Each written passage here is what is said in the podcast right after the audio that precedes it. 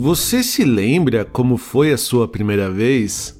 Não, não, não estou falando daquela sua primeira vez, mas das primeiras vezes que você teve uma nova experiência de viagem. A Lívia e o Cadu do blog Malas Pra Que Te Quero separaram algumas histórias para contar para a gente de suas primeiras vezes, viajando para a Europa, escolhendo a melhor atração na Disneylândia ou mesmo viajando com a sogra. Eu aproveitei também para contar alguns causos, como aquela vez em que fui fantasiado de anjinho para a Aparecida do Norte, ou tive uma afta tão grande que fiquei sem comer numa viagem para a praia. O meu nome é Edson Amorina Júnior e este é o podcast do blog Ligado em Viagem.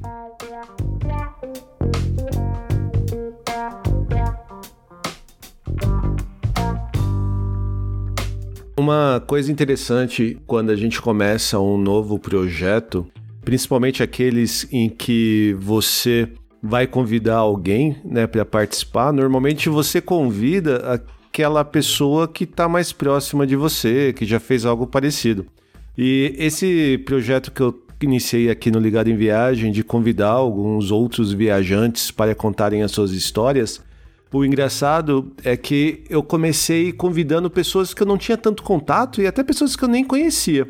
E só agora, na quinta participação, que eu estou convidando a minha amiga de podcast, a Lívia, do Malas Pra Que Te Quero, e a minha parceira no A Vida Secreta dos Blogs, e o marido dela, o Cadu, para contarem um pouquinho de alguns causos que eles tiveram viajando por aí.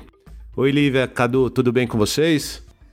Olá, tudo oi, bem? Oi, Tava com saudade de gravar com você, viu, Lívia? Ai, pois é, eu não, eu não tenho nem desculpas para dar, apenas, apenas lamentar.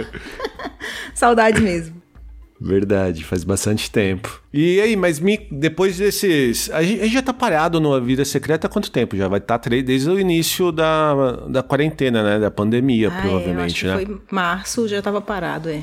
É, já completou três meses. E você me falou que é culpa do Cadu, né? Que o Cadu não deixa mais você gravar, é isso?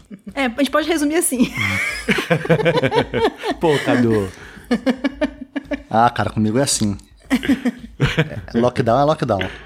Se, se, é lockdown, é lockdown, né? É. Mas aí, conta pra mim, como tá a vida de vocês aí nesses três meses distantes de gravação de podcast? Não, tá tudo certo. A gente realmente parou o podcast porque a gente teve que correr atrás de algumas coisas financeiramente, né? Porque as coisas mudaram durante a quarentena também na questão uh, do mercado, né? Então a gente teve que focar um pouco em projetos ou, enfim, trocar clientes e empregos, coisas assim.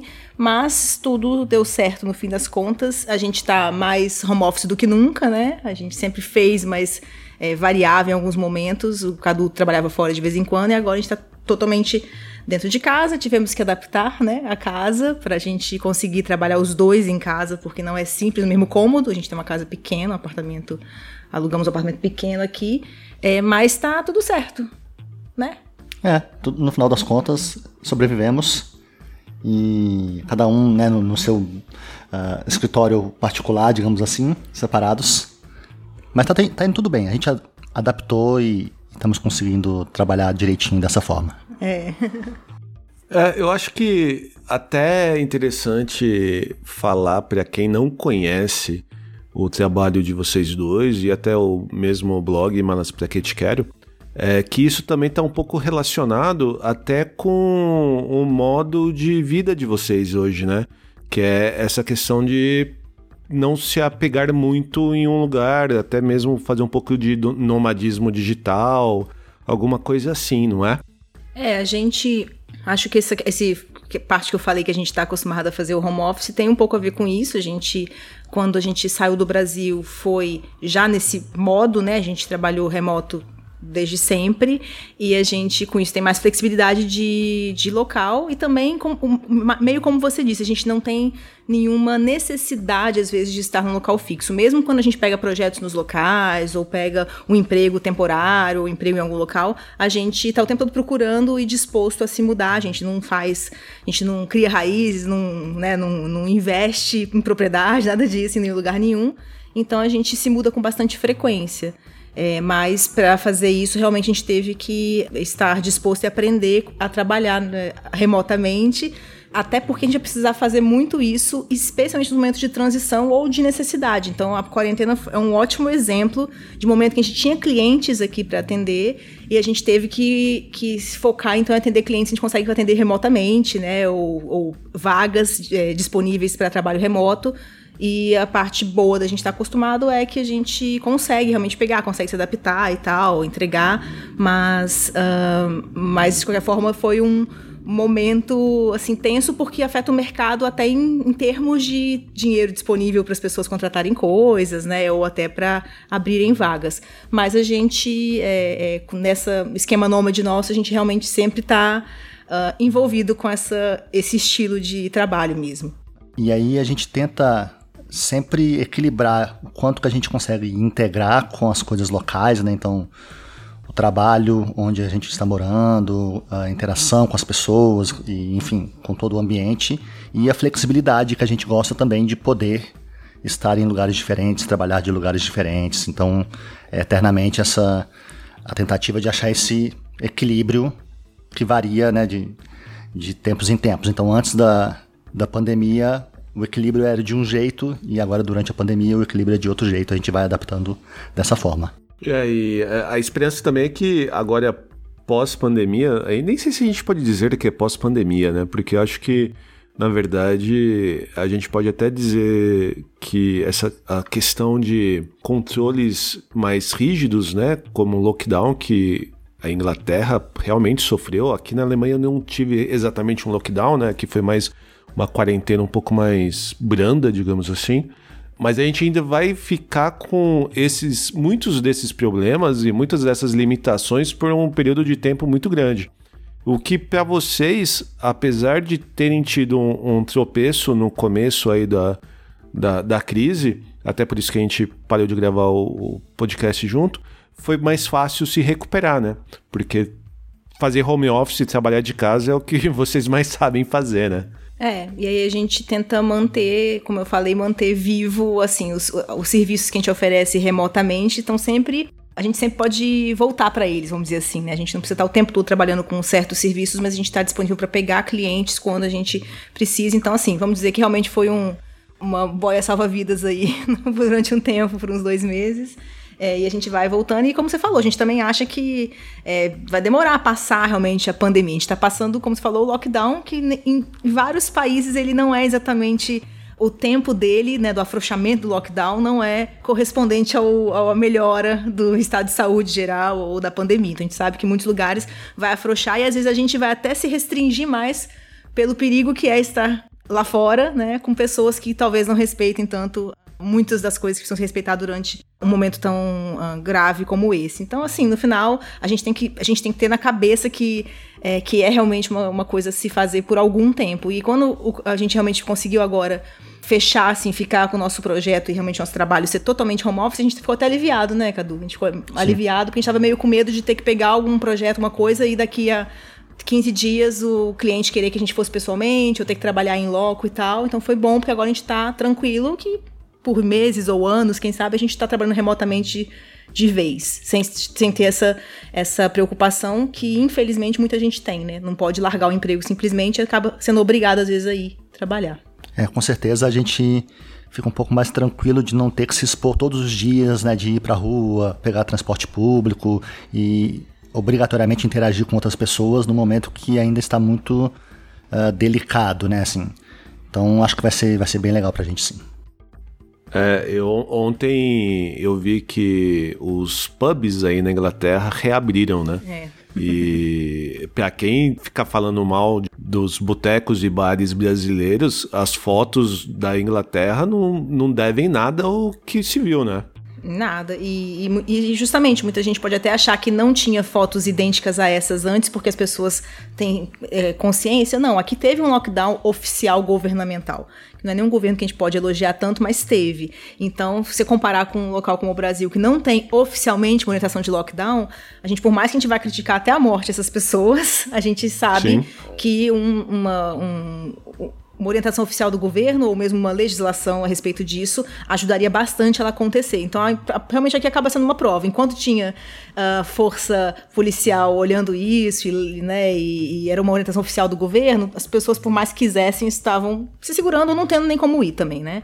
Agora foi só realmente reabrir, como você falou, que fez ontem, eles chamaram que de super, super super né? Sábado, uma coisa é. assim. É, super sábado realmente assustador. Mas é a primeira vez né, que a gente passa por esse tipo de problema. pois é. Desculpa a experiência, minha primeira pandemia, né? É. e falando em primeira vez, e já indo para um assunto mais leve, eu sei que vocês separaram algumas histórias sobre a primeira vez de vocês, é isso? Pois é. Mas não é isso que você está pensando, Edson. Pô. É a primeira vez livre completa. Que a gente fez uma coisa. Isso. Que a gente não tinha feito antes. Por isso que chama a primeira vez. ah, mas enfim, só para alongar o podcast, a é. gente separou uma listinha de primeiras vezes exceto aquela que vocês estão pensando, mas a gente separou umas primeiras vezes do nosso mo, nossos momentos de viagem, né, nossa rotina viajante e tal. Porque apesar de tudo, uh, não, não, importa o quanto você faça na vida, se você, quando você vai para um novo destino, não tem bagagem de viagem no mundo que te impeça de você não pagar um mico numa nova língua, numa nova cultura, ou enfim, ou mesmo se deslumbrar, porque é uma coisa diferente. Então a gente tem aqui historinhas desde nossa primeira, primeira, primeira vez fora do país como das nossas posteriores, que ainda assim a gente tinha coisas, pagava uns micos e fazia coisas que a gente não sabia que tinha que fazer e tal. É isso aí. É. é. quando vocês eram crianças, vocês viajavam muito? Como que é a história de viagem em família de vocês dois? De cada um, né? Não, não juntos. Eu tô sempre falando primeiro porque o Cadu aponta, né? Damas primeiro, ok. Mas assim, é, a, acho que a, a, nossa história é parecida porque a gente tem famílias que se mudaram com alguma frequência. O Cadu até mais que eu, mas a gente se mudava com frequência, já crianças. E isso acaba fazendo as suas únicas viagens serem para seu estado natal, cidade natal, ver os avós, coisas assim. Que eu sei que todo mundo faz, mas a gente, assim, eu não tive tantas grandes viagens em família quando pequena. Até adolescente, eu acho que se eu somar meus 15 anos, primeiros anos, eu devo ter tido duas idas né, da família à praia, por exemplo. Mas a gente viajava sempre para a cidade natal, né, minha cidade natal, para ver os avós e ficava um mês de férias inteiro lá, por exemplo. Não sei, Cadu tinha isso também? É, o meu tinha isso também, mas também tinha uh, viagens para praia no final do ano. Então a gente é de Minas Gerais, né? E a minha uhum. família costumava viajar sempre para as duas principais praias do estado, que são Cabo Frio e Guarapari.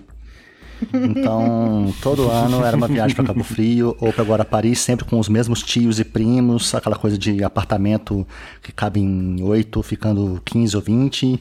Enfim, era divertido, todo mundo criança e tudo, mas sempre assim, viagens mais curtas e para lugares repetidos. É, eu, eu acho que eu comentei a coisa da gente mudar né, mudar muito, porque acaba que a gente conheceu lugares muito diferentes. Você morou onde? Rondônia? É, no Rondônia e no Pará. É, Nossa. então assim, é, em lugares diferentes, mas não exatamente era uma viagem em família. Mas eu Sim, acho que é tá aí no ponto, lugar de, de conhecer lugares diferentes e de se deslocar com alguma frequência. Sim, com certeza. é, eu, eu acho que eu tenho uma história um pouco parecida, assim, a, não em relação a mudanças, né, porque eu sempre morei no mesmo lugar, a minha vida inteira, assim, até, até a minha juventude, né? Mas eu tinha as viagens, aquelas viagens fixas, né? Que era para uma, uma casa do meu avô que ficava no interior de São Paulo, numa cidadezinha chamada Campininha de Monte Alegre.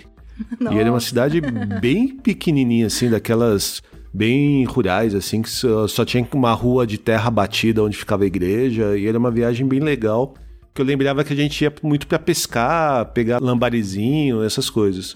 e ia pra colônia de férias do Sindicato dos Metalúrgicos, que meu pai trabalhava, né, no Cobrasma, como, como desenhista, mas como desenhista técnico da área de metalurgia. E basicamente eram essas, assim. Talvez eu tive. Acho que eu tive uma viagem que eu fui, ou uma ou duas, que eu fui pra Aparecida do Norte. Que minha mãe tinha feito umas Promessa. promessas que eu sempre, eu, eu sempre sofri com bronquite alérgica, né? Quando pequeno. Aquelas bronquites bem fortes, tive crise de pneumonia e tal. Aquelas coisas. Era uma- era- eu lembro que eu sofria bastante. E claro que a, a minha mãe fez promessas que eu que tive que pagar, né? Ah, meu Deus. Mas foi de ônibus ou você teve que ir caminhando ou de joelhos? Então, eu fui de carro, não cheguei aí de ônibus. olha. Já, já é um avanço. Mas eu lembro que eu fui fantasiado de anjinho. Meu Deus.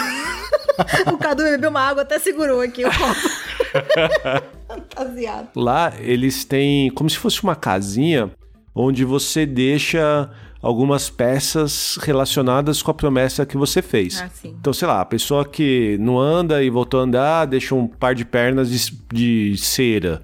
Ou, sabe essas coisas assim? Sim, sim, acho que eu já Ah. vi. Eu deixei essas asinhas de anjo nessa casinha. É porque você não podia voar antes? Eu não sei porque tinha, eu não sei porque tinha anjo. Não, não me pergunte. Eu vou perguntar pra, pra minha mãe pra ver se ela me explica. Mas eu não lembro se minha mãe também levou um molde de pulmão, ou de peito, na verdade, né? Alguma coisa assim, ou se eu vi lá alguns moldes de peitos e de pulmões relacionado a, a bronquite. Mas eu lembro que eu fiz essa viagem, acho que eu fiz umas duas vezes pra Nossa Senhora de Aparecida. E eu lembro que eu fiz uma viagem para o Rio de Janeiro também para casa de parente. Mas eu era muito pequeno e não tenho. Assim, eu lembro que ela aconteceu, mas eu não lembro de mais nada além disso. O mais engraçado é que essas viagens aconteceram quando eu era criança. Porque depois do. Quando eu me completei lá para os 12, 13 anos, que até eu comecei a trabalhar com 13 para 14 anos, eu nunca mais viajei e só fui voltar a viajar quando eu já estava na faculdade. Engraçado isso, né? É. Bastante tempo, realmente. Tá. Ah, legal. E qual que é a primeira viagem que vocês dois, como casal, fizeram? Ai, meu Deus. A primeira viagem de todas foi pra Aracaju, talvez? Ah, É que a gente, o Edson, a gente morava em cidades diferentes pra começar. Então a gente viajava o tempo Ah, todo tá. ver um ao outro. é. E também a gente fez umas viagens assim, ah, meio. sim, por pra causa do. É, congressos. então a gente foi pra Santos e pro Rio também. Pro Rio, pra o ABC Paulista também. Fomos pro ABC, não lembro que cidade agora, mas fomos ao Santo ABC. André. Mas viagem, assim, tipo de passeio mesmo, eu acho que foi Aracaju. É, foi Aracaju, acho que foi a primeira viagem da gente passear sozinhos, até porque congresso tinha mais gente junto. E é, foi isso. Primeira viagem geral foi Aquelas Aracaju. cidades perto de BH, a gente não foi antes, não? Tipo Lavras Novas, Ouro Preto, alguma coisa assim. Ah, não lembro. Assim, a gente foi algumas, mas é, enfim, essa a gente não sabe 100%, É. mas vamos pôr Aracaju. Pode marcar Aracaju aí. Ticada Caju, né? Não. Aliás, você conhece lá? não, não conheço. Ah, acho que vale, vale É legal. pena. Ah, Vale a pena. eu viajei muito pouco no Brasil. É engraçado isso. ah, é, mas a, a gente, às vezes, a gente comete esse, esse pequeno problema, às vezes, de como acontece. Porque como eu, eu comecei a viajar depois na, na faculdade e já com a Viviane, a gente começou a planejar umas viagens um pouco mais longas tal. E quando você coloca no papel o custo naquela época, não sei se ainda hoje, mas né, pelo menos na época da faculdade, há alguns anos atrás, era mais fácil você viajar, pro, por exemplo, para o Chile ou para o Peru, para o Uruguai, essas coisas, do que ir para o Nordeste, ir para o Norte. Era mais barato, né? Muito bom. Mas aí, eu sei que eu acabei desviando da lista que vocês me passaram, mas qual foi a primeira viagem que vocês se pararam para contar para os ouvintes? Então, assim, não são histórias longas, são só algumas curiosidades das nossas primeiras vezes, como a gente falou. Então, assim, por exemplo, né, a primeira vez que a gente foi pra Europa, a gente esteve num, num ônibus, né, o tempo todo a gente foi participou de uma excursão, então a gente comprou uma excursão. Ah, legal. É, e a gente tirou muitas fotos, muitas fotos, aquela, aquele deslumbre, tudo é muito diferente, né? Isso a gente já tinha perto dos 30, eu acho, os dois. Mas a gente achava tudo muito diferente e, e tirando foto de tudo, o, o poste era diferente, os, os carros eram diferentes, uh, os cones eram diferentes. A gente tirou muita foto, essa foto, essa, essa uh, como a gente fala, essa surpresa que a gente tem mesmo de primeira viagem, né? E muito empolgados, claro, em mostrar as fotos para as pessoas quando a gente voltou. E a gente revelou essas fotos, a grande maioria a gente revelou, ainda era uma época que a gente revelava, depois paramos com isso, mas revelou algumas fotos e tal. E qual foi a nossa surpresa ao perceber que todas as fotos da viagem eram fotos completamente esverdeadas, não dava para entender a cor de nada, nem do céu nem das coisas, porque o vidro do ônibus tem um tom que a gente, ao olho nu, a gente não percebia, entendeu? Então eram ah. janelões janelas muito grandes e dava pra gente realmente um ótimo ônibus de excursão, né, para esse sightseeing tours que eles fazem e tal, mas que a gente não teve essa noção. E chegando em casa eram todas as fotos verdes. A gente realmente achava que a gente tinha foto do assim do Louvre, né, que a gente tinha foto uh, das praças de Madrid, da porta de Alcalá, mas era tudo verde. mas era a câmera digital que vocês tinham ou era de filme? Que você falou revelou e depois Não, eu acho digital. que já eu acho que já era digital. É que a gente a gente imprimiu, né, vou chamar assim. A gente realmente tá, tá quis tá, ver tá. as fotos pra, pra pôr num álbum, pra tal. Acho que foi a última vez que a gente fez algo parecido, mas a gente queria. E mesmo se você for ver no computador, é tudo verde, realmente. É. Nossas fotos, as fotos da nossa primeira viagem pro exterior, que foi pra Europa, são todas verdes. É, eu acho que a gente tava tão empolgado de tudo novidade, como a Olivia falou, e registrar tudo o máximo possível, uhum. que a gente não foi se dando conta de que isso estava acontecendo. E, e aí... Não era tão visível. O monitor era uma câmera digital muito antiga. O visor tá, tá. dela muito pequeno. Não era uma coisa que ali na câmera dava pra ter tanta noção, assim. Ou era empolgação nossa, não sei. Então, a primeira vez que a gente viu foi em casa já. Sim. Já era no computador lá, aqui no, né, lá no Brasil, desculpa. E aí já estavam tudo verde. Então, essa foi um nosso, um vacilo nosso de primeira vez na Europa outra coisa engraçadinha nessa mesma viagem na Europa, uh, bobeirinha, mas é engraçada, é que a gente chegou, por exemplo, é, em alguns lugares a gente chegava e a gente queria muito ver as coisas do local, sair batendo perna pra gente descobrir onde tinha comida típica, onde tinha uh, música da cidade, onde a gente ia conseguir ver artistas ou ver uh, os melhores pontos e tudo. E nesse esquema de excursão, algumas cidades ficou muito pouco tempo. Uma delas foi uh, na Bélgica, em Bruxelas, a gente ficava só uma noite, um meio-dia, uma noite, uma coisa assim. aquela noite a gente tava super cansado, porque era uma viagem muito cansativa, essa de parar em vários lugares, mas a gente tava com muita vontade de passar o. conseguir caminhar pela cidade. E aquela coisa, a gente tem que ver alguma coisa daqui, vamos procurar algum bar, alguma casa noturna, alguma coisa que tenha uma coisa típica da Bélgica, que a gente não sabia qual era, mas a gente ia descobrir, né? Alguém tinha indicado uma cerveja, a gente ia andar pelas ruas e tal. Aí a gente foi, conseguiu passar em algum lugar para comprar a cerveja e saiu andando para tentar ver se a gente entrava em algum bar. E todo bar que a gente passou em Bruxelas tinha música brasileira tocando. Caramba! Foi, foi mesmo. Todos. Aí a gente foi desistindo, tava tudo muito vazio, a gente percebeu que a noite não dura até muito tarde também, coisa também de principiante. Sim. Aqui na Europa não fica até muito tarde, mas também todos, alguns era música ao vivo, era brasileiros mesmo tocando. Então a gente foi desistindo, porque tinha nada muito típico em bar nenhum. A gente voltou pro hotel e dormiu. então essa foi mais uma.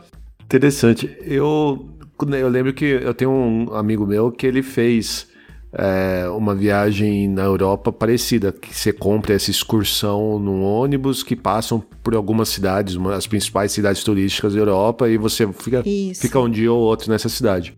E eu lembro que eu sempre tinha bastante vontade de fazer algo parecido e acabei não fazendo.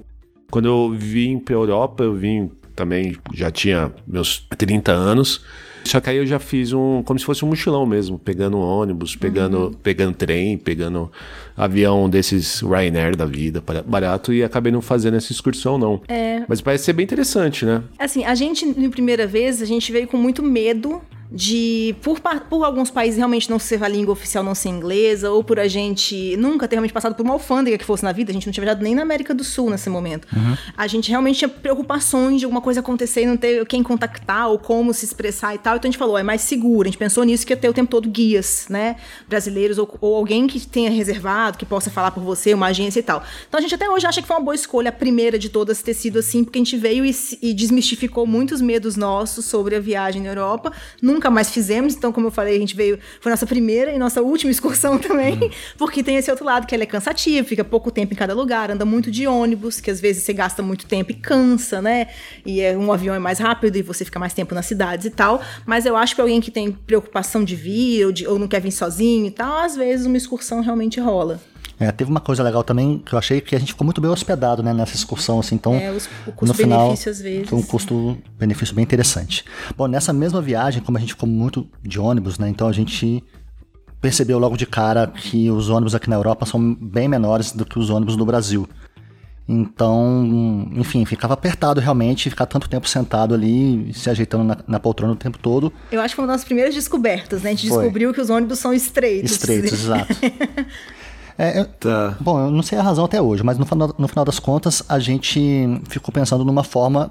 Ah tá, aí dentro desse ônibus a gente descobriu que tinha uma, uma fileira de poltrona que era perto de uma da porta do meio do ônibus, que ela era mais espaçosa.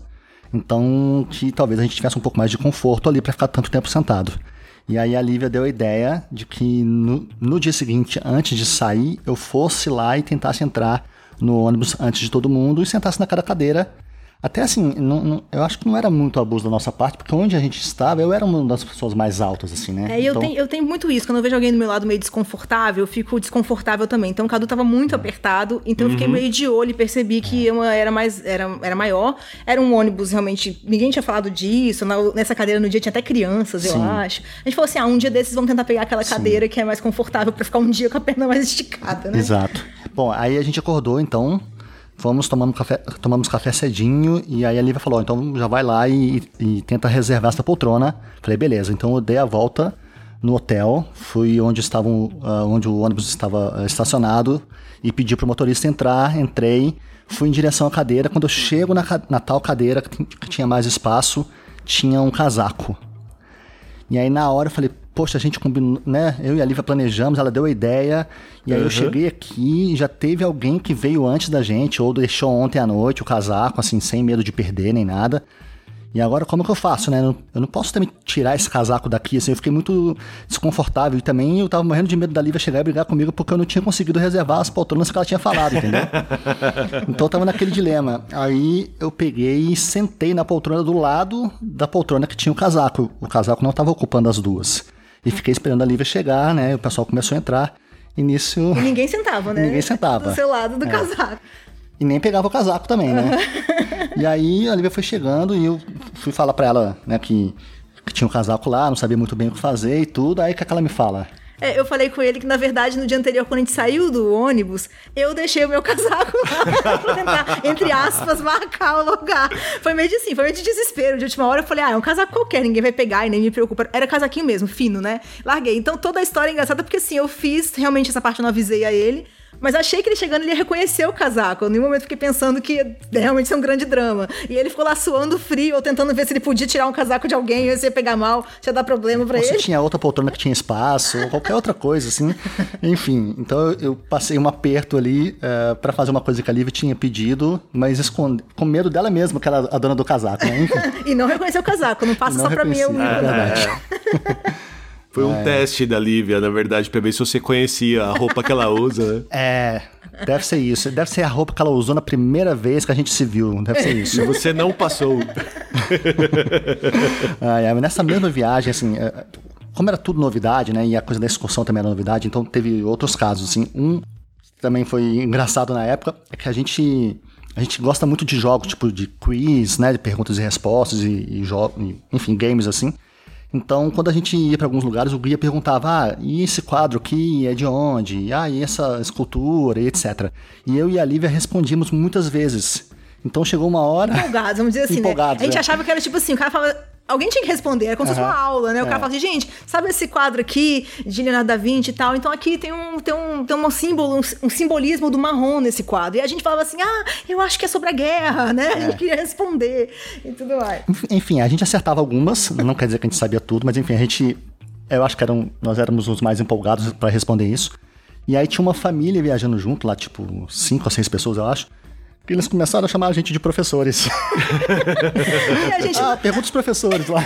a gente não sabe até hoje se eles estavam rindo da nossa cara por ser, tipo, o chato da excursão, ficava respondendo os nerds, ou se era, tipo, carinho, porque a cara deles era, tipo assim, era de carinho, eles É. estavam parecendo numa boa. Mas a gente Entendi. ficou até hoje com a pulga atrás da orelha, se a gente era o chato da, da parada, sabe, do rolê. Os tipo, quem senta na nerds. primeira fila e fica respondendo tudo, assim, é. É, tipo, e não era nem um pouco a nossa intenção, era quase pra não deixar alguém falando sozinho, porque o pessoal ignora muito, né? Com certeza. Sim, sim. É, isso é verdade. Verdade. Dificilmente alguém responde pergunta de guia, né? É, parece retórica, E vocês né? estavam mais ajudando, né? É, mas agora a gente sabe por quê, pra não ser acusado Pra não ser um depois. né? chato da expulsão.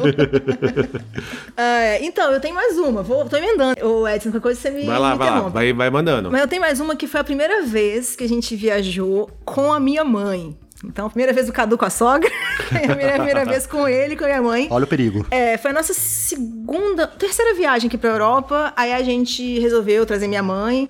E é, uma coisa que aconteceu engraçada no Durante é que é, eu tava normal, né? Óbvio que é normal isso. Eu andava, quando a gente tava andando pela cidade, qualquer lugar que a gente parava, num café e tal, sempre tava eu no meio dos dois. Minha mãe de um lado, Cadu de outro. Isso é normal. Aí era muito comum uma cena que era gente, eu andando pela cidade, por exemplo, Madrid, né? Andando pela cidade. E, por exemplo, o Cadu via uma, uma casa que tinha uma, uma linda planta roxa por toda a parede. Ele falava, nossa, olha que linda aquela casa com a planta roxa. Eu olhava, nossa, linda mesmo. Dava dois passos, minha mãe me segurava meu braço empolgadíssimo e falava assim: gente, olha aquela planta roxa naquela casa, que maravilhosa. Então, eles não se ouviam, sabe, Edson? Porque o Cadu tem um problema no ouvido. e minha mãe estava distante, então eles não se ouviam. E os dois muito empolgados. Minha mãe, porque nunca tinha visto, Cadu, porque esquece no dia seguinte o que ele viu no dia anterior. Então a gente já tinha estado em Madrid às vezes, né? A gente tinha um lugar que a gente já tinha passado. O Cadu via o negócio empolgadíssimo e falava, dava dois segundos, minha mãe falava. E às vezes ela falava, dava dois segundos, o Cadu falava. Eu tinha que ouvir a coisa repetida, eu tinha que mostrar empolgação em repetida. Então em algum momento eu mandei eles andarem juntos. Para os dois falarem entre si. Os dois se empolgarem com as coisas novas e comentarem um com, um com o outro.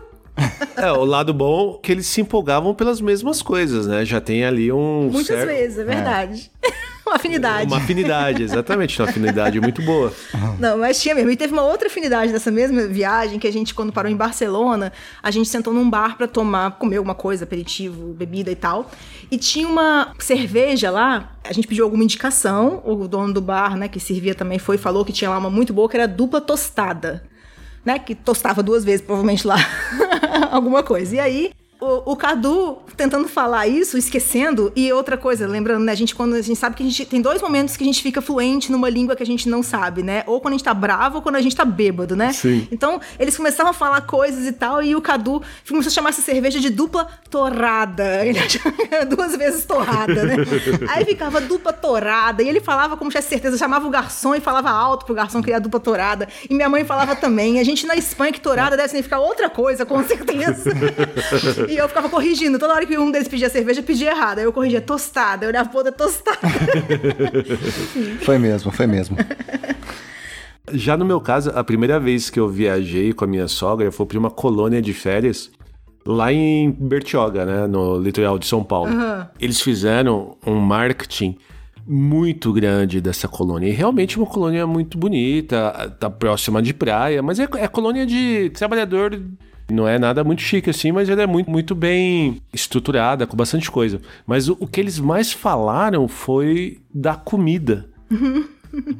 E eu dei o azar de ir com uma afta tão grande na boca, justamente nessa viagem, que eu não conseguia comer nada, nada, nada, nada. Nossa, e era a primeira vez que eu tava viajando com a sogra e com o sogro junto.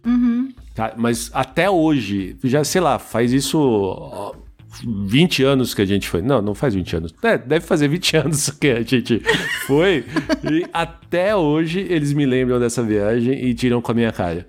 Porque eu passei o, todo mundo lá se empanturrando de comer, de peixe, de camarão, no café da manhã, tudo que tinha de bom e eu não conseguia comer nada. Mas ficou parecendo que você não tava gostando? Era isso? Algo assim? Não, não, até que não, porque eles realmente viram que eu Tá, tava ruim. É mais pela zoeira mesmo. É, entendi. Acabou marcando a história, É a viagem da afta. a viagem da AFTA até hoje. Mas a afta melhorou, né? Depois eles viram que na verdade que eu comia muito realmente, né? Que foi até bom, pra não passar vergonha. A afta melhorou, é por isso que você fala meio estranho, não? Olha a intimidade, hein? Bom, nós temos. Nós temos histórias da Disney ainda. Temos né? mais, é. Não sei. Ah, se- nossa- Podemos entrar nisso? Podemos. Acho que podemos. É do Edson que eu tô perguntando. Ah, tá. tá bom, eu pensei que vocês estavam vendo se, se era alguma coisa que vocês podiam contar pra gente ou não. Não, então, o Cadu começa a responder, eu não tô falando com ele. Ele responde muitas vezes. Eu ficava, para de falar. Então, Edson, vou ter que falar assim, né? Então, Edson, a gente pode falar sobre a nossa viagem à Disney? Por favor, vocês podem falar da sua viagem pra Disney. Obrigado, Edson. De volta pra você, Cadu. Não, é, nossa viagem pra Disney, nossa primeira e única. Acho que não vai ser a última, porque a Lívia adora Disney.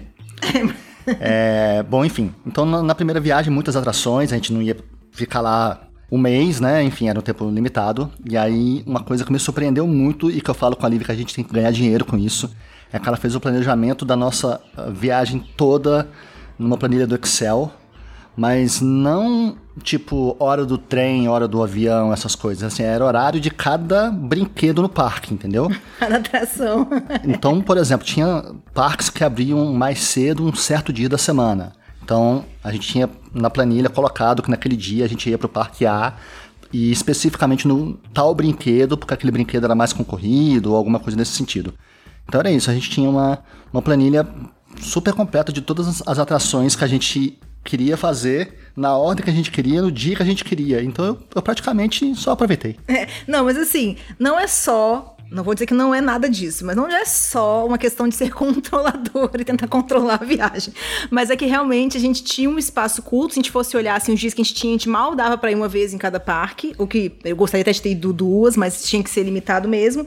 Então a gente. Eu tentei fazer de um jeito que a gente realmente aproveitasse. E aí a gente vai pesquisando na, sobre viagem, isso acho que vale para qualquer viagem. Você descobre muita coisa na internet, né? Então Sim. uma das coisas que eu descobri é as atrações ficam cheias em qual momento? Quais atrações são mais procuradas? Todo mundo que minimamente pesquisa vai primeiro nessas atrações porque elas estão mais vazias no início do dia. Então seria você fazer isso. A Disney te deixa também, você tem o Fast Pass, não sei se ainda chama assim, mas você pode ir lá em algumas atrações, você pode reservar seu horário logo cedo, qualquer horário, e durante o dia reservar outros horários. Então realmente programei para ter algo reserva nas mais concorridas logo no início do dia, para durante o dia reservar uma segunda vez nelas e ir de novo, porque deviam ser muito boas, e nas mais cheias logo, depois em outras mais ou menos. O lugar que a gente comeria, então o restaurante já está no caminho, porque alguns parques da Disney a gente tem que dar uma volta grande, sempre para não ficar indo e voltando, né? Uhum. Então programei realmente tudo isso, confesso. E não foi só isso, tá? Porque o Cadu tá falando como se fosse assim, ah, a Lívia tem isso, a Lívia faz assim e tal, mas também tem um detalhe que o Cadu é uma pessoa que tem medo de altura, então ele não ah. vai em qualquer brinquedo, em qualquer atração. Então eu também tinha que dar uma olhada nessa programação tão programada, alguns brinquedos não ia ser não ia dar pra ele ir, né? Adequados. Ia, é adequados é a palavra. Suitable, tá tentando. Então a gente não ia conseguir ir em todos. E aí, o que, que eu fiz? É, ao mesmo tempo, eu gosto. Eu não sou super radical, mas eu gosto de uma montanha russa aqui ali, nem que seja de criança, mas eu gosto. Então eu assisti, Edson, todos os vídeos que existem no YouTube de visão em primeira pessoa de todos os brinquedos de altura montanha-russa que tem na Disney, um por um, para ver qual que eu achava que o Cadu ia topar aí ou ia, enfim, ser prazeroso para ele sem um grande loop, né, ser uma grande queda, uma coisa assim. Entendi. Então assisti todos, então eu tô comentando assim que é uma coisa que eu acho diferente, acho que muita gente viaja para parques querendo a surpresa, ou tipo assim, como é aquele brinquedo, o que, que acontece depois daquela curva. E eu sabia tudo, porque eu tinha assistido todos em primeira Nossa. pessoa no YouTube. tudo para eu conseguir, no final, escolher um, porque era meio isso, eu sabia que eu conseguia entrar num acordo com ele, eu queria escolher um que a gente vai e tal. Entendi. Porque assim, vou confessar também, como eu não sou a mega radical corajosa, eu também não queria ir sozinha na montanha russa. Eu não curto tanto, assim, sentar sozinha num lugar que fica meio espaçoso demais, ou com alguém que você não conhece. Não chega também, não curto esse tanto a ponto de eu achar legal ir sozinha. Então eu queria conseguir uma que ele fosse comigo, entendeu? Então, até para isso tudo que eu falei, para saber quanto tempo cada, cada atração demora, eu assisti todas as atrações no YouTube e a gente programou desse jeito, não foi? E conseguiu selecionar dois, né? Dois. foi. De 100 possibilidades. É, não, a montanha, a gente foi numa montanha russa só, que foi na montanha russa do, dos anões da Branca de Neve, ela recém, inclusive, inaugurada. Achei que ia ser fofa, ele ia distrair. Tá. Nada, gritou o tempo todo. Mas ela é mais leve. E tem uma coisa engraçada sobre essa também, não tem? A montanha russa dos sete anões mas não é, não é só ficar passeando no, tipo em passagens do desenho? É, É, é sim, Ó, só que, a ela é, maior só que ela é parte montanha é, russa. eu acho que ela tem, tipo sobe assim, uma ou duas descidas maiores, mas ela não é radical, Ah, tá. tipo, hipervelocidade, não, realmente não. É, a gente foi em que 2014, eu acho. Ah, acho que eu tô na cabeça, na verdade, com a, a montanha da Branca de Neve. Ah, não, acho que eu tô confundindo, viu? Porque eu tô com a montanha, talvez, do Pinóquio que tem na Disneyland de Paris. Pode ser. é. Pode ser. Acho que tem da Branca de Neve também, só que você vai passando só, só vai vendo passagens do livro. Tem algumas partes mais assustadoras, quando tem a bruxa, quando Isso. Tem um dragão no final. Nem, nem tem dragão no final no, no Branca de Neve, mas quando tem a bruxa, essas coisas. confundiu. Isso aí é Game of Thrones. É. mas eu lembro que a Olivia tinha medo, assim, mas não era radical. Não, é, eu acho que a de Paris ela é, realmente é só um brinquedo, né? Que anda Sim, meio girando sim. e tal. E É mais infantil. lá na de Orlando, lá em 2014, tinham inaugurado essa mon- é, montanha russa Ah, sete legal, anões. legal. Mas enfim, o Cadu tem mais uma história sobre essa montanha russa. Ah, verdade. Antes dessa viagem, a gente, a gente morava em Niterói nessa época. E aí, um dia indo, pra casa, bem às vésperas da viagem, eu quebrei meu dente comendo pipoca. Então, um dente, assim, não é muito frontal, um pouco lateral, mas o dente simplesmente quebrou. E aí, não dava tempo de, de fazer tudo que era necessário pra ter um dente novo, um implante, alguma coisa assim. Eu tô rindo que comendo pipoca é tipo assim, né? Foi embora seu dente, sua dignidade, né? Nossa, Foi embora. eu, eu tô na dúvida até hoje se foi uma pipoca ou um tic-tac, mas era o nível de, Tá bom. de problema era, era o mesmo. E aí eu consegui ir ao dentista e tudo, e no final a única coisa que pôde ser feita foi extrair de vez o dente que estava quebrado, Tá bom. mas não tinha como eu fazer nada assim, antes da viagem, né? Então no final das contas a gente resolveu, ah, vamos assim mesmo. Porque o dente era muito atrás, né? O dente É. era lá no fundo. Então, assim, não era uma coisa que ia ficar aparente, não é um dente da frente nem nada. Isso, tinha que estar rindo muito, assim, né? Tinha que estar com a boca muito, muito aberta e tal. Enfim, então viajamos numa boa, sem a preocupação, porque esse dente, esse- essa falta de dente não ia aparecer. Porém, é do mesmo lado onde eu sempre seguro a câmera. É porque a gente, é como tá de dois, o Edson vai saber. Ele também já viajou com um casal. Quando a gente tá de dois, todo mundo tem um ângulo que prefere, tem a mão também, que a pessoa que tá na frente é mais, é, sabe, destra, né? Que fala, não é? Ela consegue usar. Então ele usa a mão direita, eu fico do lado esquerdo aqui, que o perfil que eu acho que é melhor, sei lá. Então, muitas das fotos ele faz do lado de cá e se ele sorrir demais, acabou aparecendo a falta de dente. então, Ah, muitas fotos dessa entendi. viagem da Disney tá com essa, esse buraco, né? Muitas, não todas. Mas essa dos sete anões, que eu fiz questão de gravar, porque ele, ele tem medo, eu queria ver se ele gritava, eu queria ver se ia ter algum mico na, na montanha russa. Ele fala muito, porque o jeito dele de demonstrar, ou né, né, não quero demonstrar de propósito, mas o jeito dele de nervosismo é falar, falar, falar, pra ver se ele distrai, sei lá, ele xinga os anões, xinga a Branca de Neve, as coisas assim. E ele, e nisso, mexendo muito, abrindo muito a boca e mexendo muito. Então, o vídeo inteiro a gente fica olhando pro dente faltante. Que dó do dente. Do Cadu. No final virou a estrela do vídeo. Ele achou que ninguém ia reparar, virou a, a- a estrela do vídeo nosso. pra você ver como que era radical essa, hein? Essa era radical que arrancou seu dente até, né? Você viu? O anão, em vez de pegar o diamante, pegou um dente seu. É era de verdade. ouro, era de ouro, não. Ai, ai. Então vocês nem foram no Busch Gardens, né? Quando vocês foram pra lá. Não. Não, sem chance. Sem chance. A gente foi em mais uma lá do Nemo. Não, mas o Nemo foi na Islândia de Paris, você ah, tá foi? confundindo. Ah, é. então tá. Nossa, a montanha russa do Nemo, a Olivia tem trauma até hoje. Porque ela, ela era Ela pequenininha. engana, né? É, a Olivia era pequenininha. E essa montanha, assim, ela é toda bonitinha, parece que é super infantil. Aí Uhum. tinha lugar pra dois, foi a Vivi e a Olivia. Mas elas saíram de lá brancas. Olivia chorando, porque ficou girando no escuro, ia pra lá, ia pra cá. Nossa, e até hoje ela fala dessa, dessa montanha russa. Não, é, o- a do Cadu foi a mesma coisa, né? Já me saindo da história, mas a gente também foi na, na Paris. Eu, eu queria convencê-la em alguma e eu também achei que essa era mais fofa, e, né? Mais criança, e que ele também se convencer vendo que a única parte que é vista pelo exterior é uma passagem de uma tartaruga. Você vai em cima de uma casca de tartaruga. Quem Sim. não quer fazer isso nunca na vida, né? Só que realmente lá dentro é escuro, eu nunca imaginei. E, gente- e isso não. E foi uma que eu não olhei na internet, porque, né, Disney Paris a gente já tava acostumado, né? Nem tava preocupado com isso mais. E aí a gente. Já era foi, gente é. grande, não era mais criança, É, não né? precisava mais disso. Mas aí, enfim, lá tudo escuro. Nem eu esperava, já falei que eu não sou tão radical assim também pra amar loops e loops no escuro. Mas eu lembro que a atração inteira, né, o trajeto inteiro da montanha russa, era eu preocupada com ele, desesperado, e com a nossa mochila que ele estava segurando, eu com medo dele largar essa mochila de desespero.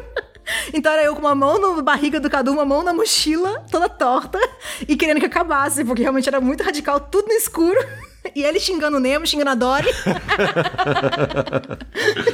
Ah, comigo é assim, cara.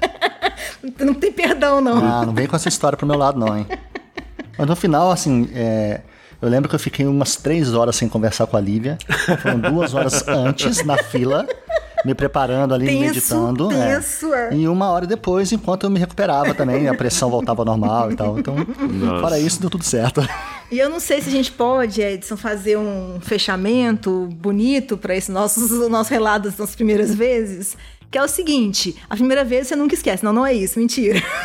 é o seguinte, é que eu acho que, apesar de que a gente tenha esse, né, paga mico, fica com medo da primeira vez, contrata excursão porque tem medo de ir sozinho e tudo mais e tal, acho que depois que você faz as coisas primeiras vezes, eu não sei vocês, mas eu fico pra sempre pensando assim, eu nunca vou ter aquela emoção de pela primeira vez ver de novo a Torre Eiffel, né? A primeira vez ir de novo num parque lá que eu nunca fui e tal. É muito gostoso a primeira vez, né? Você ir, se surpreender e você tirar foto que seja verde as fotos, mas a gente não vai jogar fora, porque é muito legal rever e contar aquela história e tudo mais. Então acho que no final das contas a gente fala isso, mas a gente lembra com muito carinho das primeiras vezes e a gente adoraria ter mais primeiras vezes em outros lugares, por isso a gente fica tentando explorar, né?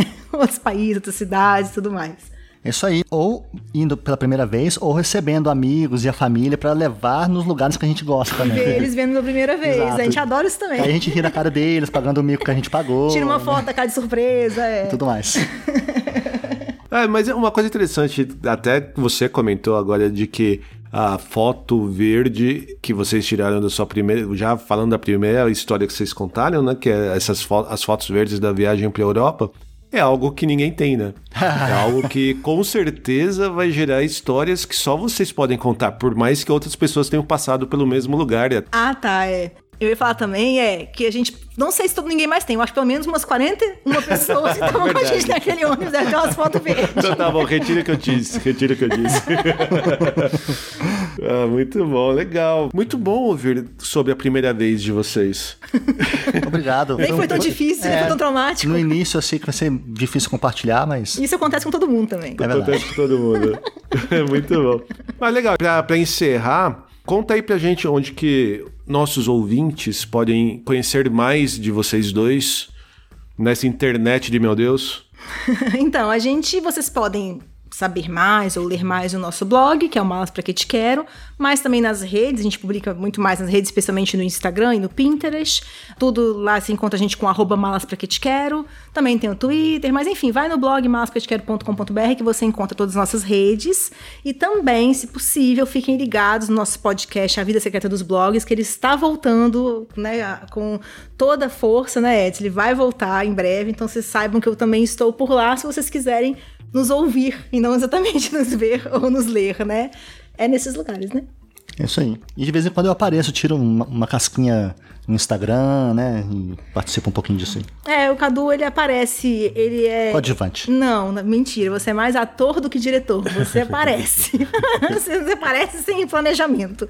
E as suas flores também aparecem. Ah, é verdade. É verdade. As fotos das flores não podem faltar, né? Pode, é sucesso. Tem muitos fãs do Cadu, eu fico boba, não sei o que acontece. Muito Eu faço bom. negócio pra fazer um bullying com ele, as pessoas, na verdade, adotam ele. Fazem bullying com você de volta, né? Exatamente. Muito bom. Muito obrigado, então, pela participação de vocês dois, Lívia e Cadu. Imagina, obrigado você. Obrigado você, Obrigado Edson. mesmo, foi super legal. E o podcast tá ficando super legal também. Eu tenho ouvido o pessoal que já participou. Então desejamos vida longa, sucesso aí. Mas muito obrigado mesmo por ter lembrado da gente. Isso, valeu mesmo, Edson. Obrigadão. Espero que você tenha gostado de saber um pouco mais sobre nossas primeiras vezes. Na descrição deste episódio e no post no blog ligadoemviagem.com.br eu incluí os links para o blog Malas Pra Que Te Quero e seu Pinterest e Instagram, além de outras dicas de viagem e também um link para o nosso podcast A Vida Secreta dos Blogs. Para continuar a ouvir novos episódios e encontrar aqueles que já publicamos, não deixe de assinar o Ligado em Viagem no seu app de podcast preferido, do iPhone ou Android, como o Spotify e o Deezer. Você pode ajudar a gente a continuar contando nossas histórias e dicas de viagem por aí, compartilhando esse episódio com seus amigos ou mesmo comentando em nossas redes sociais. Nós somos Ligado em Viagem no Instagram, Facebook, Twitter e no Pinterest. Já se você quiser falar diretamente com a gente, envie um e-mail para podcast@ligadeviagem.com.br. Fique em casa se você puder, fique saudável e que rapidamente nós possamos voltar a ter boas viagens. Até a próxima e tchau!